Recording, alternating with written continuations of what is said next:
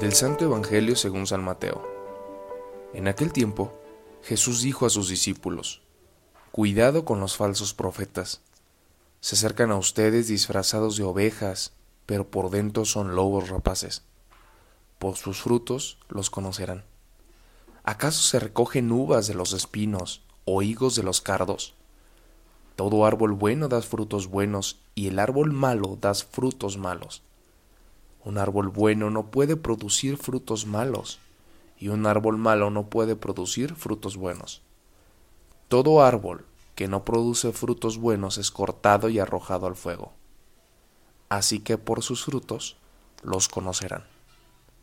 Palabra del Señor. ¿Qué tal? Les saluda con gusto Jonathan Arias, soy diácono. El día de hoy Jesús en el Evangelio lo encontramos como un gran observador. Es que Jesús lo es. Él contempla la creación.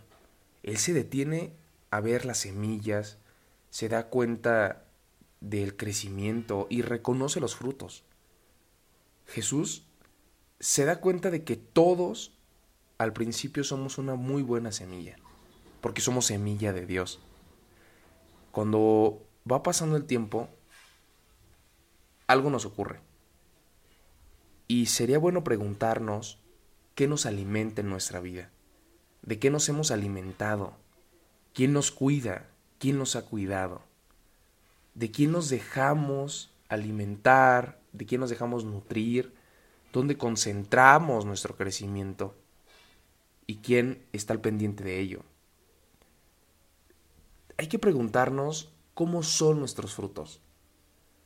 El llamado de Jesús es ser coherentes, a tener cuidado con los falsos profetas, aquellos que se disfrazan. Pero la crítica de Jesús es de que no son aquello que dicen. ¿Tú eres aquello que dices? Lo que observan los demás, porque puedes tener una imagen impecable, pero no ser esa persona. Jesús va a los frutos, porque ahí conocemos lo que realmente somos. ¿Quién eres tú? ¿Para quién son tus frutos? Cómo son tus frutos. ¿Dejas de verdad que Jesús, que Dios alimente para que des buenos frutos? El Señor nunca se cansa de darnos tiempo para madurar.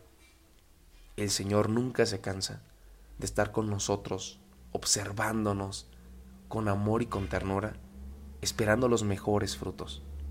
Que el Señor nos ayude y que tú y yo nos comprometamos a darnos cuenta de quién, de dónde y con qué alimentamos nuestra vida.